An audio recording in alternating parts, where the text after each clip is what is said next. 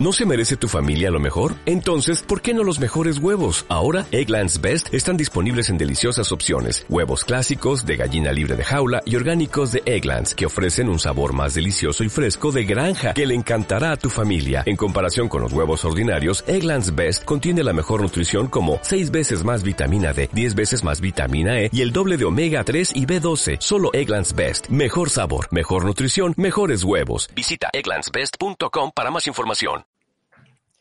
Muy buenas y bienvenidas, bienvenidos a Biomecánica del Yoga, el podcast de yoga donde hablamos de todos esos aspectos físicos de la práctica de yoga, toda esa anatomía, biomecánica, esa fisiología para poder entender nuestro cuerpo y poder trabajar de forma segura y de forma eficiente. Hoy vamos a tener un episodio muy especial, a mí me hace mucha ilusión y aunque suelo decir que en general los episodios son bastante especiales, el de hoy me da a mí que vamos a poder escuchar cosas muy realmente muy chulas, muy interesantes y que de las que se pueden aprender un montón si tienes el oído bien puesto. Así que hoy vamos a hablar con Isabel León, con Isa, que es alumna, fue alumna de la eh, pasada edición de la EBI y que además tiene un súper caso que, de estudio propio que contarnos y tiene muchas cosas que, que de las que podemos aprender. Así que directamente, pues le voy a dar paso a Isa. Isa, bienvenida.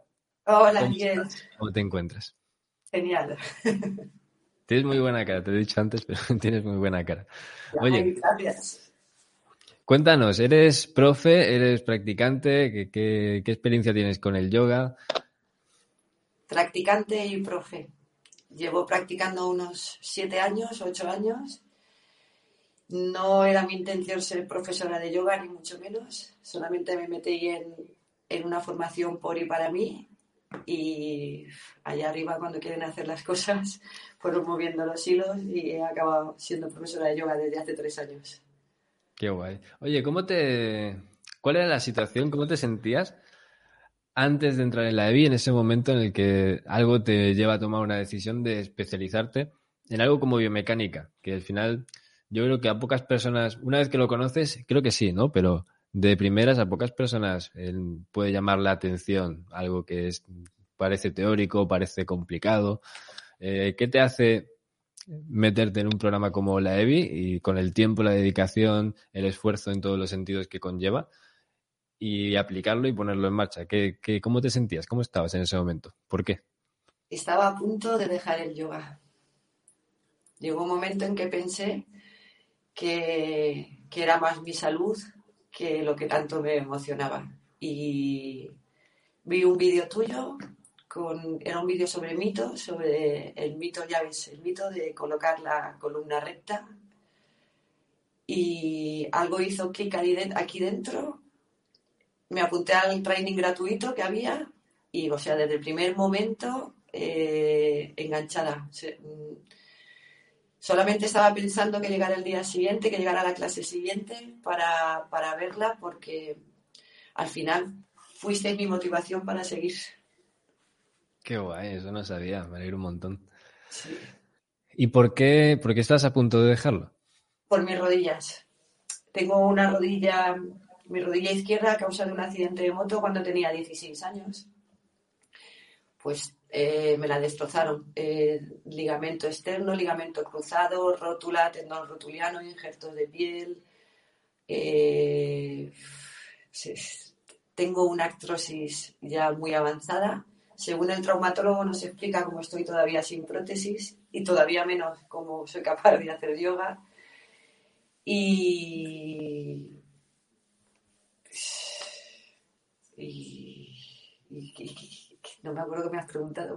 Bueno, que por qué estabas a punto de dejarlo. O sea, entiendo que ah, en ese momento tu pues práctica porque tenía, estaba... pues porque, porque, tenía muchísimos dolores. Eh, llegaba a casa después de la práctica, durante la práctica mmm, más o menos la aguantaba, pero cuando llegaba a casa tenía que ir a buscar el hielo, no podía, apenas podía mover esa rodilla y estaba fatal, fatal.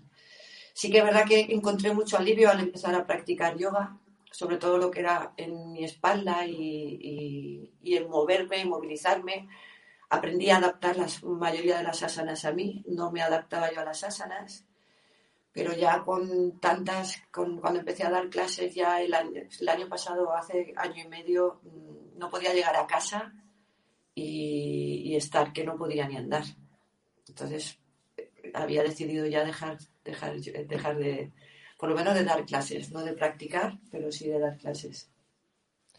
Y en ese momento ves una posibilidad de entender la biomecánica y poder aplicar todo eso para que no te ocurriese, entiendo. Sí. Sí, no, bueno, empecé, no, no, pensaba que me iba a poder ayudar tanto. Empecé porque mm. todo lo que todo lo que se explicaba era como desaprender todo lo que habíamos aprendido, la mayoría de las cosas. Entonces era un interés, eh, era, interés lo que tenía, era como una motivación. Y, bueno, lo que no pensaba es que al final iba a seguir, no, no, lo hice para seguir con el yoga, lo hice para, para por, por mí, para seguir aprendiendo. Y claro que he aprendido bastante. ¿Y cómo estás ahora, día, a día de hoy, después de haber pasado ya por la EVI y todo esto? Ahora estoy genial. Sigo teniendo mis limitaciones. Las están muy aceptadas ya, pero mi forma de trabajar ha cambiado. Entonces, eh, pues ya no me planteo, sigo pensando que esto es mi vida. Y cuando uno y trabajar en lo que te gusta, pues creo que es de las mejores cosas que te puede pasar. Tu Ikigai. Qué chulo, sí, estoy completamente de acuerdo. Cuando hablamos de que ya cambiaste cosas y ya estás como más cómoda, ¿de qué estamos hablando exactamente? Porque no es cualquier cosa. Yo cuando vi tu caso de estudio, bueno, ya si habéis visto, eh, habéis escuchado algún episodio anterior del podcast, sabéis que las personas que pasan por la EBI tienen que entregar un caso de estudio final eh, para poder, pues eso, terminar el programa en sí. Y tu caso de estudio era sobre ti. Y yo cuando me enteré de todo, todo, todo con detalle, de lo que te había ocurrido en rodillas y demás, me sorprendió mucho. O sea, no es un caso sencillo, ni muchísimo menos. Y evidentemente, todo eso que está roto no se arregla porque hagas yoga de una forma o de otra. Pero, ¿cuál, cuál fue el, cambio? ¿Cuáles fueron los cambios? ¿O qué, qué, es exactamente? ¿Un cambio en la forma de hacer las cosas? ¿Un cambio en el comportamiento? ¿Un cambio en, la pauta? ¿Qué, ¿Qué hiciste para que realmente pasar de tener que ponerte hielo cada vez que volvías a casa, a, mm, supongo que ya eso no te ocurrirá, por eso no tendrás ese, planteamiento de dejarlo. Pues, pues eh, fue entender que mm, toda la presión que tenía en las rodillas, a ver, yo podía hacer asanas más avanzadas, eh, balance de manos, asanas o variantes, o sea, en las eh, extensiones de columna, arcos, ahí yo no tenía ningún problema. Mi problema era en su casa, la postura fácil. Bueno, y otras más, pero esa era la principal, porque sentarte a dar una clase de yoga y estar deseando salir de esa postura en cualquier, en, todo momento, porque me mataban las rodillas. O sea, era una presión exagerada. Nunca entendí por qué se llamaba la postura fácil, porque a mí me mataba. O sea, creo que era como una coña hacia mí, lo de postura fácil. Entonces, cuando, cuando entendí que mm, podía aliviar esa tensión en las rodillas trabajando desde mis caderas, pues ahí se abrió, se abrió un mundo. O sea, fue cuando empecé a entender realmente la conexión que tiene el cuerpo. Porque no solamente era el tema de, de mi rodilla, es que últimamente ya tenía hasta en el cuadro lumbar, sobre todo en la parte de la rodilla que tengo afectada, el, el cuadro lumbar ya estaba empezando a avisarme. Había mañanas que me levantaba y lo que era una flexión me, resultaba muy complicado. Entonces empecé a trabajar mis caderas eh, sin saber que mi tarea final iba a ser esa. Desde el primer, momento que vino el módulo de caderas, yo ya empecé a trabajar con ellas, intentando no solamente que en, su casa, en la postura fácil, mis rodillas bajasen más hacia la tierra, porque queda más bonito, que no que se te queden tan elevadas, sino simplemente para dejar de notar esa tensión, ese dolor. Ya no era tensión, era dolor. Ahora estoy sentada en su casa, en una banqueta, pero estoy sentada en ella. Y empecé a trabajar mis caderas y cuando llegó la tarea final yo ya tenía mucho trabajo hecho. Y en el último mes que ya me puse en serio, pues conseguí quitar esa presión y conseguí que las rodillas bajasen hacia la tierra. Pero no solamente ahí, sino que en, la, mayoría de las asanas estoy mucho más estable, estoy mucho más cómoda desde que he hecho esa apertura de caderas. Porque a, través de todas las compensaciones, yo ahora tengo 50 años, esto me pasó con 16, Entonces he estado toda mi vida haciendo compensaciones.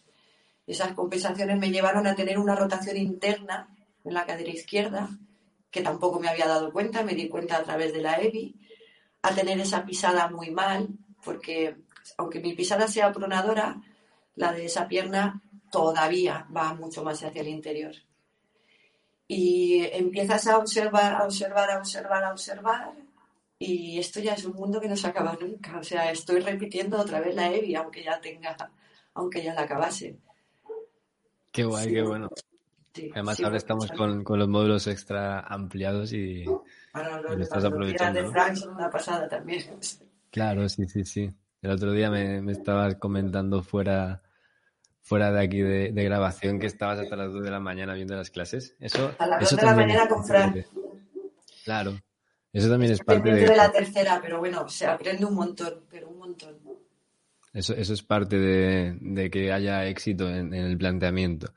Em, vamos directamente con tu caso de estudio. Vamos a plantear exactamente cuál era, o sea, cuál era el objetivo. Siempre tenemos un objetivo concreto al que, al que ir, porque si no, pues nos dispersamos. Exactamente, ¿cuál era tu objetivo concreto? Eh, ¿De qué punto partías? ¿Y cómo lo solucionaste? Se cuenta todo lo que a ti te apetezca por si hubiese alguien que tuviese una situación similar y lo está escuchando ahora, que lo pueda aprovechar si, le parece, si pone atención. A ver, creo que sí que hay mucha gente porque cuando estás dando clases observas cuando se sienta la gente que las rodillas se le quedan mucho más, más elevadas que la cadera, o sea, que es lo que a mí me pasaba. Entonces sí que le puede interesar. Lo que nadie, lo que es más difícil pensar es que para que esas rodillas bajen pues tienes que trabajar desde la cadera, no forzar la rodilla, porque yo había veces que hasta obligaba a esa rodilla a bajar. Entonces, pero lo más importante, em, ya, ya con mi práctica ya entendí que, que no se trata de llegar a la postura final, a la postura que vemos en otras personas o, en fotografías, sino en intentar estar lo más cómoda posible dentro de tus limitaciones. Era quitarme la tensión de las rodillas. Entonces, eh, empecé a trabajar las caderas, como te he dicho, con posturas como Subtapadangustasana A, con cinturón, eh, posturas como la de lagarto, luna creciente, Ananda Balasana, todo lo que, eh, el niño feliz, todo lo que fuera apertura de caderas. Pero no solamente em, con el tema de hacerme una, de hacerme una serie de, de asanas para trabajarlas, sino intentar darle a la cadera los seis movimientos que tiene, con mucha conciencia. O sea, rotaciones externas, internas, flexión, extensión, abducción, actuación. Darle esos movimientos entendiendo que es una articulación y que contra más la moviese, pues el líquido sinovial estaría, mm, sería, se estaría produciendo mejor y, estaría más lubricada lo que era lo que era eh, la cadera. Entonces empecé así, eh, trabajaba todos los días un cuarto de hora, como mucho 20 minutos, no te creas que más. Pero, poquito. Pero es que empecé muy pronto. Empecé súper pronto, sin ninguna prisa. Yo entendí lo de la cadera y yo por mi cuenta empecé a hacerlo. El último mes, antes de la tarea final, como ya veía que se me echaba encima, sí que eh, llegué, estaba pues tres cuartos de hora trabajando. Solamente con hacer subtapa de angustasana, la ABC y estar ahí se te va ya casi un cuarto de hora trabajando las, porque trabajaba las dos piernas, no solo una. Bueno, pues intenté llevarlo porque soy de las que piensa que lo que haces en tu esterilla tienes que hacerlo en tu vida real. Entonces, intenté llevarme eso a mi vida, a, mi vida cotidiana. Em, empecé por los pies, eh, eh, quise em, ser muy consciente de cómo, cómo, era, cómo pisaba, no solamente ya trabajar con el Badajastan, sino eh, ser consciente de cómo caminaba, eh, cómo me sentaba. Entonces yo vivo en, un pueblo, ahora vivo en un pueblo más grande, pero soy de un pueblo muy chiquitito de la montaña, y empecé a caminar descalza por la montaña. Ahí empecé a observar que el calzado convencional que llevamos nos obliga a apoyar el talón antes. Lo primero es apoyar el talón y luego dejar caer la planta del pie. Entonces era muy difícil andar así por las piedrecitas porque te dolía. Y empecé a trabajar desde, desde pisar primero en el exterior del pie, luego dejar caer la planta y lo último el dedo gordo del pie. Es una tontería que no es ninguna tontería. porque a través de la pisada, de cambiar mi forma de pisar, no, andar descalza, eh, en, mi casa más o menos sí que andaba, pero es, es, un terreno liso. Yo veo mucho más importante en un terreno donde puedas pisar piedrecitas, donde haya rugosidades, donde no sea liso y encima tener contacto directo con la tierra, coger su energía. Entonces, a raíz de ahí, eh, llegaba a casa y cuando estoy sola, pues como sentada en el suelo. Me siento en el ah. suelo para abrir las caderas. Aprovechaba mis tiempos, no solamente dedicarle una, una hora a hacer asanas, sino llevármelo a mi vida. Convertirlo en el hábito. Eso es, convertirlo en el hábito. Y creo que eso me ha dado mucho más que lo que es ponerte a hacer media hora todos los días, que también. Lo que pasa es que también lo que hice mis clases de yoga, prepararlas para mí. Entonces yo llevaba las clases de yoga y estaba haciendo los ejercicios que yo estaba preparando para mis caderas, que a los demás también les venía genial, porque una apertura de caderas creo que al final todos lo necesitamos. Entonces, en, vez de ponerte a, enfocarte, insistir muchísimo, lo que hiciste fue eh, acumular mucho volumen de trabajo, pero en diferentes momentos del día. O sea, cuando te sentabas a comer o cuando estabas en clase con tus alumnos, que era, no sería igual de, específico, pero estabas haciendo alguna cosa. Luego sí que tenías un trabajo específico. Claro, realmente al final estás mucha parte de tu tiempo, de tu día a día, trabajando de esa, en ese sentido. Igual no de la manera más específica y más eh, eficiente posible, pero sí trabajando, acumulando ese, ese trabajo total. Pero eh, así no lo notas. Así, no es, así no es una obligación de decir, tengo que ponerme, tengo que ponerme, porque las obligaciones a mí no me gustan mucho. Soy una persona constante, pero en cuanto veo que es una obligación, pues como que me vuelvo un poco más perezosa. Y de esta forma no lo notas tanto. Y, comiendo y cenando sentada en el suelo, o, si te sientas a ver la tele, te sientas en la alfombra y te sientas en el suelo, con en su casa, ¿no? con las... Al principio tenía que ponerme dos bloques debajo de las rodillas porque si no seguía teniendo la tensión. Pero ahora yo me siento sin los bloques y como en su casa nada, sin bloques y sin nada. Qué guay, cómo mola. Me gusta muchísimo el planteamiento porque no es fácil encontrar la manera y luego efectivamente llevarlo a cabo de convertir este tipo de cosas en hábitos. ¿eh? O no es fácil eh, sin volverte obsesivo, porque sí que conozco situaciones, casos en los que esto es ya incluso estar todo el máximo tiempo posible un poco más obligado, más forzado. Y no siempre es una buena idea, la verdad. Así que, si has encontrado, claro, si encontraste el punto de poder hacerlo como tú estabas cómoda, según lo que fuese en cada momento, es ideal. ¿Cuánto tiempo estuviste haciendo esto? Pues estuve, si no me recuerdo mal, era desde el mes de abril hasta julio, hasta que, pues, hasta que se presentó el trabajo. Tres meses, cuatro meses pero era, me tumbaba en el sillón, ¿vale? Y levantaba una pierna, mm, ¿sabes? O sea, estaba viendo la televisión y, me cogía una rodilla y la llevaba hacia el pecho. Eh, no me costaba nada hacer eso. O sea, y, creo que es lo que más, en serio es lo que más me, ha hecho, me hizo avanzar rápido, porque lo otro ya lo había practicado. O sea, más que hice yo por intentar que esa rodilla bajara a la tierra, o sea, y la obligué, y, pero al final es lo que, al final hubo una parte de la EBI en la que era que es más importante eh, permanecer en la asana el tiempo más que el esfuerzo. Permanencia y paciencia en las asanas. Hubo un momento en la EBI que trabajamos, eh, hablamos algo sobre el reflejo miotático, que era entender que cuando tú estás haciendo un, estiramiento, el músculo, el, sistema nervioso le dice al músculo que se contraiga para protegerlo y que no se, no se rompa. Pero si tú vas haciéndole, claro, si tú vas haciéndolo poquito a poquito, que no le metes mucha intensidad, sino más tiempo y menos intensidad, es como que al final el, al final el sistema nervioso no lo ve como un peligro de que ese músculo se rompa y vas avanzando mucho más en lo que es flexibilidad.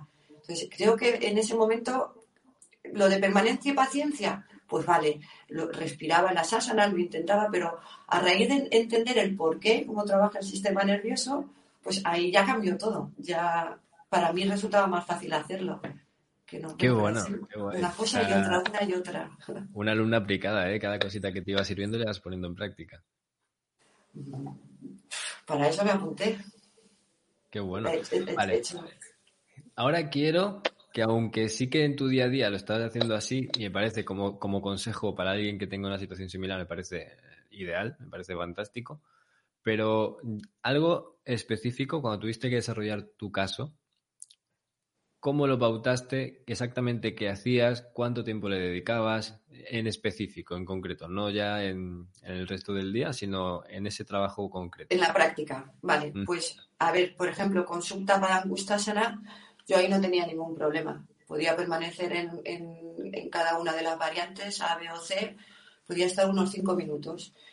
Eh, donde más tenía, por ejemplo, problemas era en luna creciente. Pero ¿cómo lo iba haciendo? Pues lo iba haciendo porque eh, también con el tema de la respiración.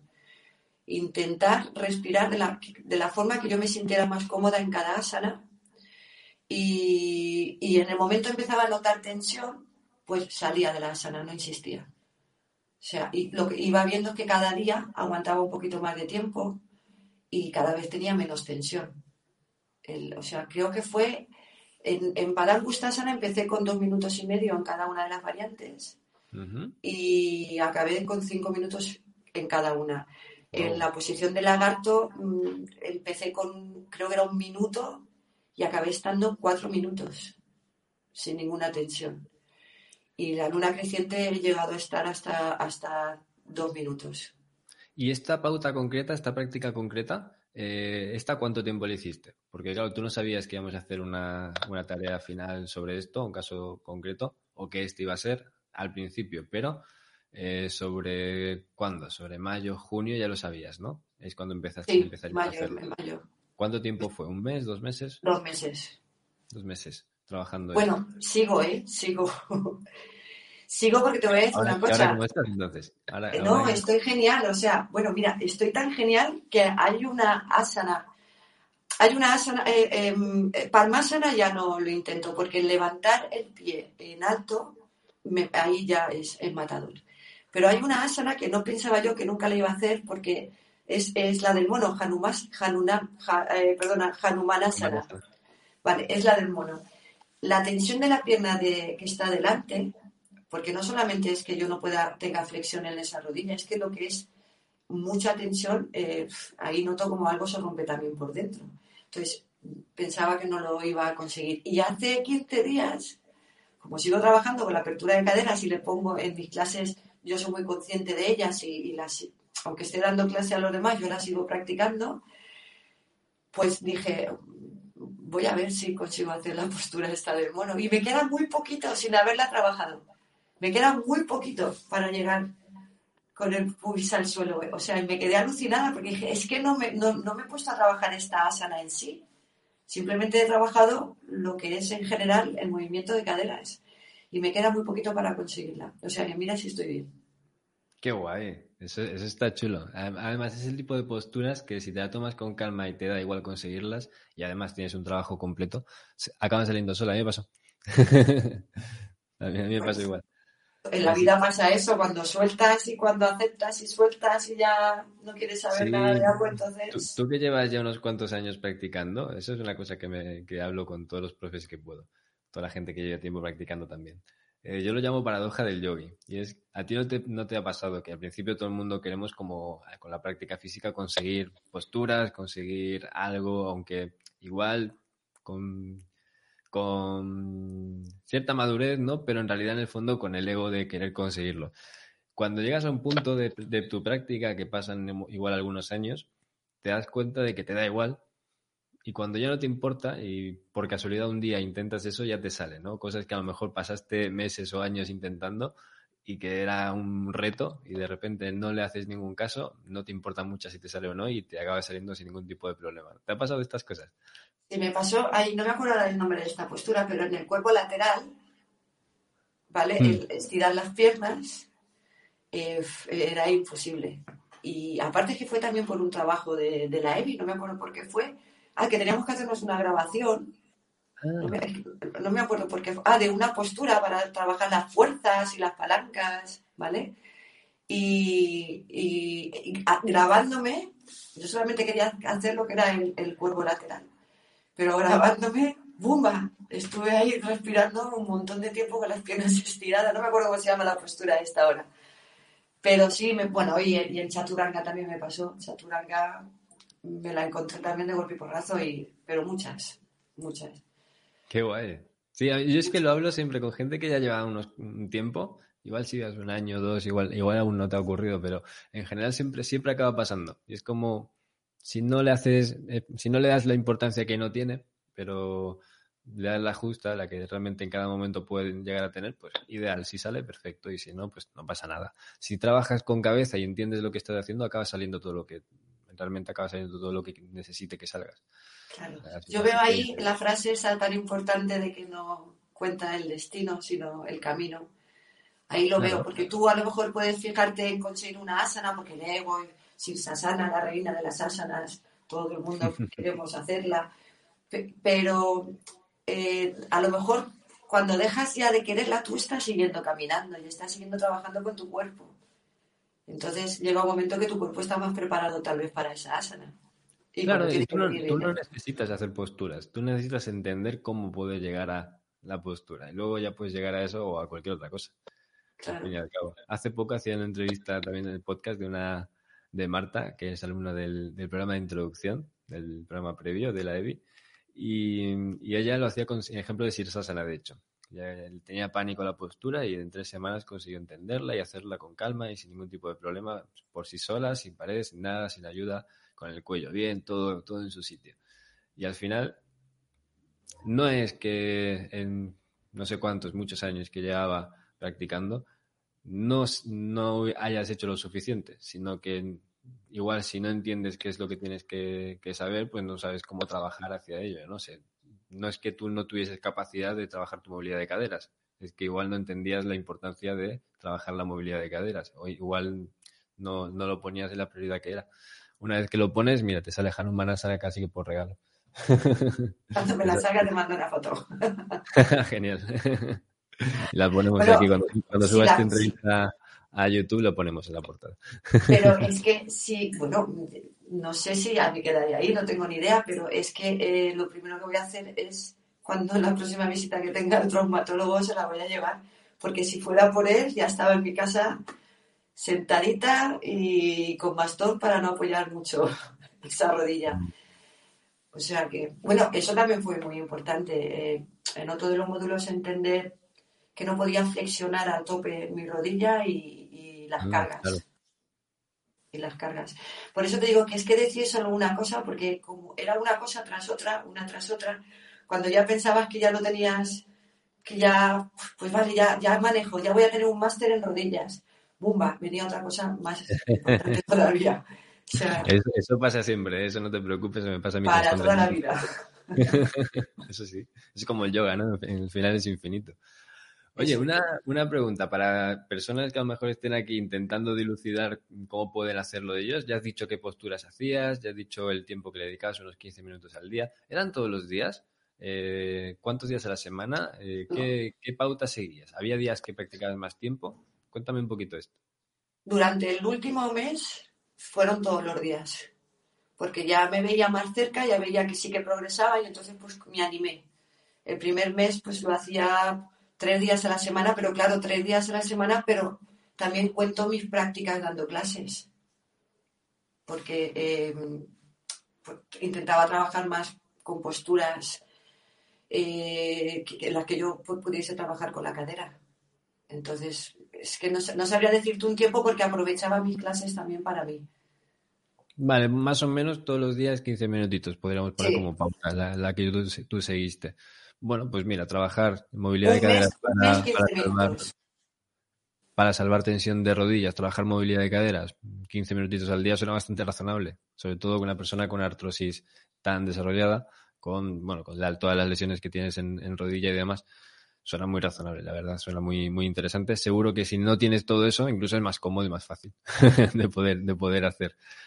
Una pregunta, ¿sigues haciendo esto o ya lo has integrado y de vez en cuando pues practicas en ese sentido, pero, pero no lo haces de forma específica?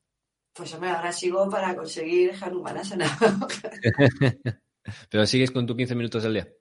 Sí, sí, sí, sí, sí. sí. 20 minutos, o sea, 20, minutos.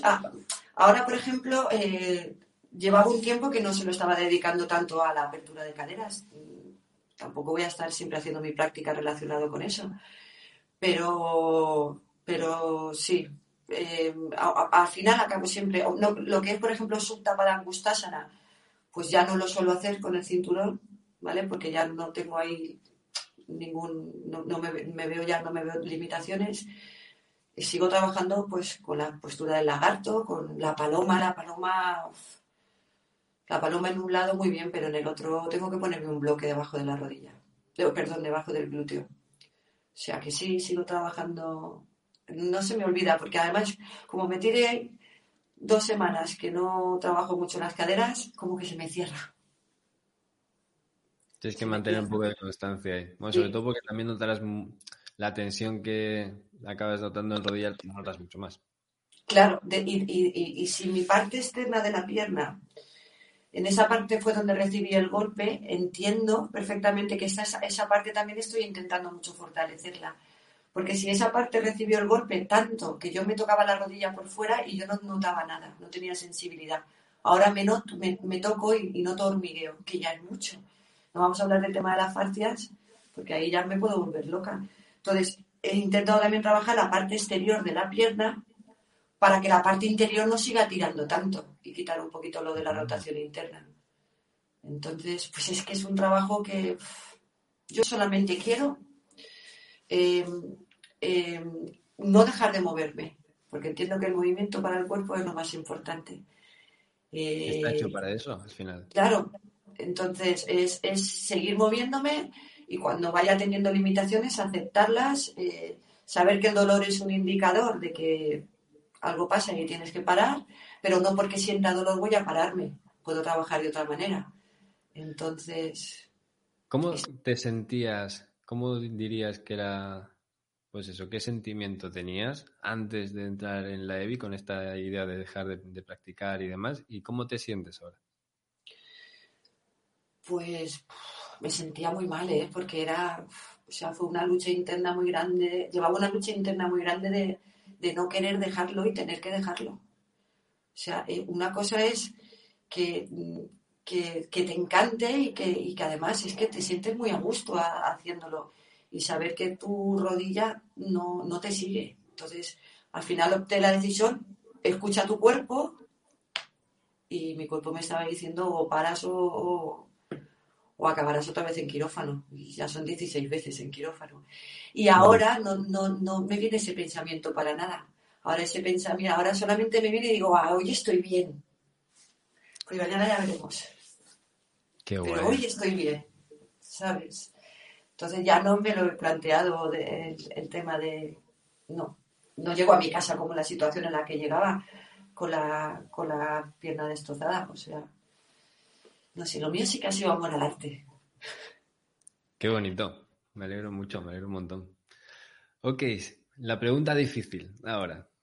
Porque por lo que me has dicho, igual es difícil. Una única cosa de todas las que pudiste implementar eh, durante el desarrollo del caso para poder ponerle solución, una cosa con la que te quedarías. Permanencia en las asanas. Respirarte en las asanas. Disfrutarlas. No estar pensando en, me quedan 30 segundos. Eh, relajar, bueno, el, el, tema de la mandíbula, relajar la mandíbula para poder estar más relajada. O sea, permanencia en las asanas, respirarlas y sentirlas. Y en el momento ves que quieres salir de ella, pues ya, pues es como cuando te obligas a meditar. No puedes obligarte a meditar, no vas a sentarte y ponerte 20 minutos y estar ahí porque tienes que estar. En el momento ya ves que empiezas a moverte mucho y que ya no, pues te sales de la meditación y ya está. Pues esto es igual. Hay momentos en que estoy tan a gusto en una domuca que mm, pienso que me podría quedar ahí eternamente, si no me doliera nada, que al final duele pero es, permanencia las asanas. Disfrutarlas y respirarlas. Ah, pero si lo tenías claro, que creía que te iba a costar más.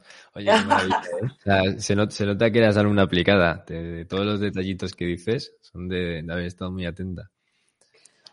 Qué alegría. Es que, al final, ¿sabes lo que pasa? Que cuando eh, eh, haces un curso de anatomía, pues vale, eh, a mí se me hizo muy pesado cuando es un curso que hice de anatomía se me hizo muy pesado. Yo soy fatal para los nombres y, podías saber dónde estaba, por ejemplo, el psoas, pero no me acordaba cómo se llamaba ese músculo, o sea, me costó muchísimo. Pero es que esto era, mm, eran pequeñas cosas que te hacían entender tanto y esas cosas, cuando tú las entiendes y las experimentas en ti, cuando ya no le dices a un alumno, coloca la espalda, ya no coloca la espalda recta, sino coloca la espalda intentando que sus curvas sean naturales, relajadas. Cuando ya le explicas al alumno el por qué, cómo, cómo trabaja la espalda y, el por qué tenemos que respetar esas curvas y no tenemos que estar ahí en tensión, pues es que el alumno ya no tienes que decirle cuando llega, eh, estar con la espalda en tensión, ya, ya, ya se colocan bien, pues igual en ti. Todo lo de la EBI fue ir entendiendo y experimentando.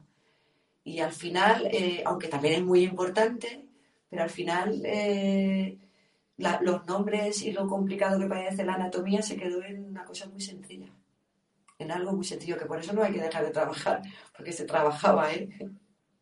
Sí, es un, es un ritmo eh, a ver, yo creo que no es una locura, pero sí que es algo que tienes que hacer. Sobre todo porque es que si no, ya me dirás cómo lo, lo, implementas, cómo lo integras. O sea, si, si, de, si, de, verdad no te lo tomas en serio, ¿no? Si no te lo, si no te lo trabajas, entender teoría, pues para eso están los libros. Saber aplicarla, integrarla y, y, comprenderla y tener incluso también el feedback y todo esto, yo creo que es la, es la clave. Me gusta mucho cómo, lo has planteado y me da pie también a hacerte otra pregunta. Como profe, ¿cómo has notado que has cambiado tus clases y eh, ¿cómo, crees que lo han notado tus alumnos? Pues a ver, si tú ya no dices las cosas, ya no realizas indicaciones para que hagan las cosas por hacerlas, porque tú las has estado escuchando y si tú ya las dices entendiéndolo, el por qué y encima quieres que ellos también lo entiendan para que no les pase lo que a ti te ha pasado, pues las clases han cambiado desde el principio hasta el final. Han cambiado desde el principio al final. Y, veo a mis alumnos también con más motivación. De, a ver, si llegan, por ejemplo, al principio de la clase, se sientan en su casa y no se sientan en un bloque y tienen las rodillas más elevadas, le puedes decir 20.000 veces, ponte el bloque, pero igual hay muchos que les da pereza. No, total, si ahora mismo salgo, ¿para qué voy a sentarme en el bloque? ¿Para qué voy a buscar un bloque? Pero cuando ya le entiendes, ya le explicas lo que puede pasar en sus rodillas, en su tejido blando, si no tiene las rodillas más bajas que las caderas, pues la cosa cambia mucho. Entonces, es todo entender, entender, ir creciendo, ir aprendiendo y el poder, el poder compartir tu aprendizaje con otras personas. Entonces, yo llego a clase y me los veo a todos sentados y el, y, el que nunca se sentaba en el bloque ya se sienta en el bloque sin que yo se lo diga, pues algo bien se está haciendo, ¿sabes? Por ponerte un ejemplo sencillo. Te, te, das cuenta, ¿no? eso es una cosa que me pasaba a mí. Bueno, me pasa, ¿no? Te das cuenta de que no es que los alumnos no te vayan a entender, es que igual tú no te entendías tampoco. Y una vez que ya tú lo tienes claro, la gente te entiende enseguida. En la segunda clase ya, ya ha entendido el porqué y te hace caso. Es un poco la clave, ¿no? O sea, si tú tienes clara las cosas y tienes claros los porqués, ¿por qué van a hacerlo de otra forma si lo estás explicando y diciéndolo así? porque muchas veces yo escucho esto de, bueno, pero es que explicar estas cosas a sus alumnos, que no sé qué, no, no le interesa esto, que es, es verdad, es complejo. Pero lo complejo, si tú lo entiendes, lo puedes expresar sencillo. Lo haces muy sencillo y con pocas palabras. Claro, claro. De hecho, te ahorras un montón de verborrea, que muchas veces está ahí un poco por estar.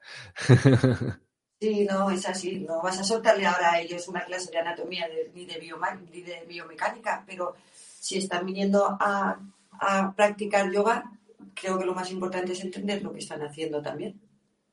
Pues si no lo entiendes tú, que simplemente has estado escuchando y luego lo que habías escuchado había mucho mito, que eso es otra cosa, pues, sí, han cambiado muchísimo las clases y veo a mis alumnos más receptivos y, ahora vienen al final de la clase y, casi todos tienen siempre alguna pregunta. Oye, Isa, que hoy me he levantado con hoy, que...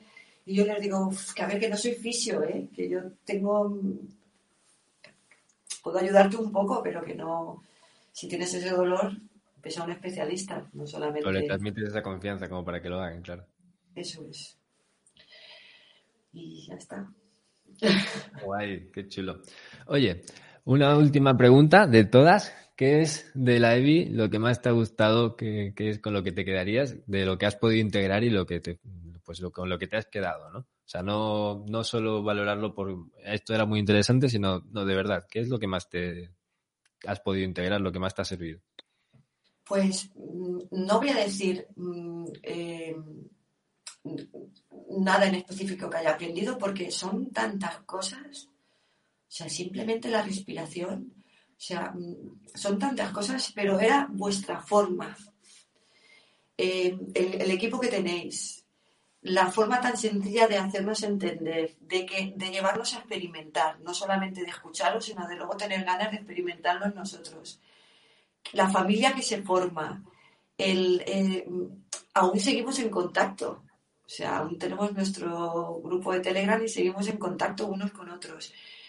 Es el darte cuenta de que algo tan complicado como podía ser estudiar anatomía o biomecánica, eh, con un buen equipo, pues te quedas enganchado para toda la vida. Qué guay. Muchas gracias. Me alegro mucho. Sí, te quedas enganchado. Luego de aprendizaje puedo Y elegir una cosa. Fascias. ¿Lo he aprendido? Fascias. Fascias. Gana por goleada las fascias. Todo el mundo fascias. Dice. La, eh, la, la, fascia anterior, eh, ahí fue un mundo, fue un descubrimiento de, un, de, de, otro mundo. Que sí que tenías una pequeña noción, pero ahí es el querer saber más, más y más y más. Fascias, fascias. El saber que me duele el tobillo interno y saber de dónde puede venir. Puede venirme perfectamente de mi cadera. O sea, es, un mundo apasionante. Me quedaría con las fascias y con la respiración. Muy ligado, por otro lado. Mm, Qué guay, genial, de maravilla. Oye, Isa, me, me, ha gustado mucho conversar contigo en este episodio, sobre todo porque realmente, igual tú por cómo lo dices, no lo, igual hasta no parece lo grave que es, pero tienes una lesión muy grave en rodilla que estás pudiendo sobrellevar de una forma en tu día a día sin problemas ahora mismo y que realmente, evidentemente, esto no es porque la EBI sea magia y, te vaya a arreglar lesiones, sino porque tú has sabido poder poner todos estos conocimientos en función de lo que realmente necesitas sin pretensiones, porque esto es importante. Si tú tuvieses la obsesión de intentar conseguir, por ejemplo, posturas como Padmasana Loto, ahí no hay biomecánica que te ayude, o sea, está, tienes una lesión, está roto. Pero si eres consciente de que eso tiene un, es un tipo de tensión que no te viene bien y eres consciente de, cómo lo has podido aplicar, has visto, te has, tenido respeto también para poder hacerlo con, con calma y, y, sin forzar, y has conseguido algo que para mí es impresionante. Yo cuando vi tu, tu caso de estudio, te lo dije además, me, a mí me impresionó un montón. Porque yo no he tenido una situación similar. He tenido, a ver, problemas, he tenido lesiones, pero ni mucho menos algo como esto. Y es muy difícil poder de ahí aprovechar y profundizar e intentar aplicar. Y además, según lo que comentaba, no sé si lo, hemos hablado aquí en podcast, pero sé que lo hemos hablado. Eh, claro, lo, que te suele decir todo el mundo, lo que a ti te, te ha ocurrido también es, pues no hagas cosas, ten cuidado, no te muevas, quédate en casa y, si eso te damos cita para una prótesis.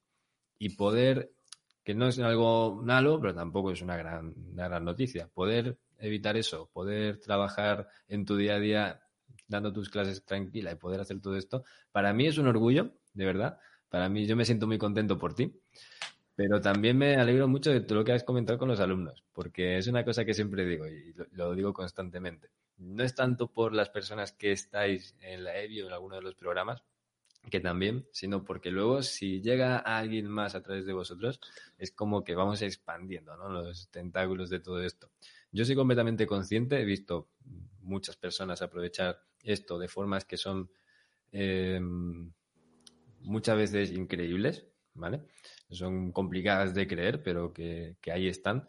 Funciona súper bien si lo entiendes y va acompañado siempre de una actitud y de una manera de comportarse, porque por mucho que lo entiendas, si tienes demasiado ego e intentas forzar más de la cuenta, entonces te ciegas un poco, no lo entiendes del todo bien, ¿no? No es tu caso, así que te doy la enhorabuena por eso, porque realmente no es fácil lo que tú has hecho. Y, nada, y muchas gracias. Me, encanta hablar contigo.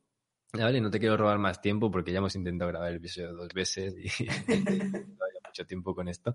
Así que, Isa, de verdad, muchísimas gracias. Y no sé si quieres comentar algo más para antes de terminar.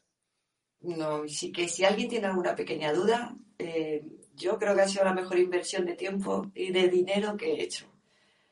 Es estar en la EBI, estar con vosotros. La que está agradecida soy yo y vamos, os lo dije cuando acabamos, eh, cuando acabamos el, curso, pero esto es para toda la vida. Y lo que queda. gracias a vosotros, equipo, y gracias, Elena, que sé que estás por ahí. Ariel, yo sigo tras de ti.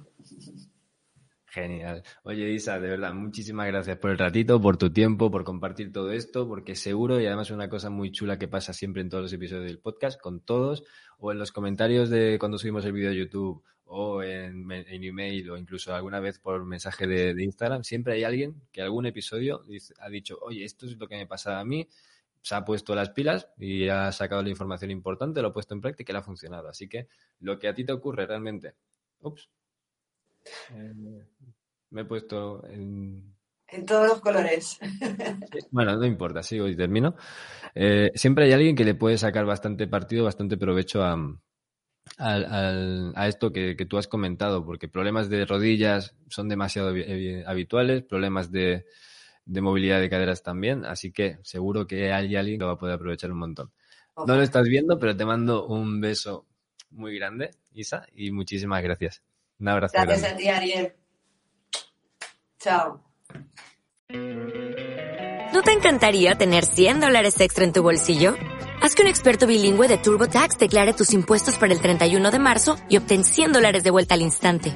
Porque no importa cuáles hayan sido tus logros del año pasado, TurboTax hace que cuenten. Obtén 100 dólares de vuelta y tus impuestos con 100% de precisión. Solo con Intuit TurboTax. Debes declarar para el 31 de marzo. Crédito solo aplicable al costo de la presentación federal con TurboTax Full Service. Oferta sujeta a cambios o cancelación en cualquier momento.